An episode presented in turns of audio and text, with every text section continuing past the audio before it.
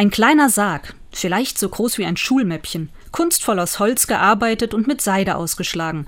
Ein sehr realistisches kleines Skelett aus Wachs liegt darin. Diesen Sarg finde ich im Sommer zwischen zwei Büchern in einer Vitrine im Kloster Eberbach. Sie beschreibt die Geschichte des alten Klosters. Dieser Sarg erinnert mich an Spinnennetze, Knochengespenster und Dracula-Zähne, die sich zurzeit in manchen Läden finden.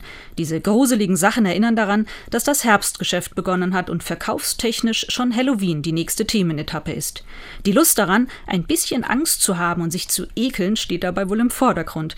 Doch mit Halloween oder Lust am Gruseln hat der kleine Sarg im Kloster Eberbach nichts zu tun. Er gehörte Leonhard Müller, dem letzten Abt von Kloster Eberbach, und hat vielleicht um das Jahr 1800 auf seinem Schreibtisch gelegen. Man nannte das damals ein Memento Mori, also ein Gegenstand, der mich daran erinnert, dass ich auch mal sterben muss, vielleicht schon überraschend bald. Damit wollte man aber niemanden gruseln oder anekeln.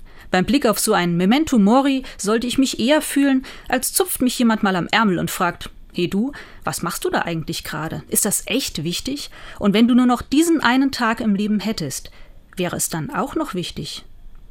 Einen Minisarg wieder ab werde ich mir nicht auf den Tisch stellen. Zu sehr muss ich da in der heutigen Zeit an die ramschigen Halloween-Accessoires aus Plastik denken. Mal schauen, welches Ding ich für meinen Tisch finde, dass es für mich diese Frage wach hält.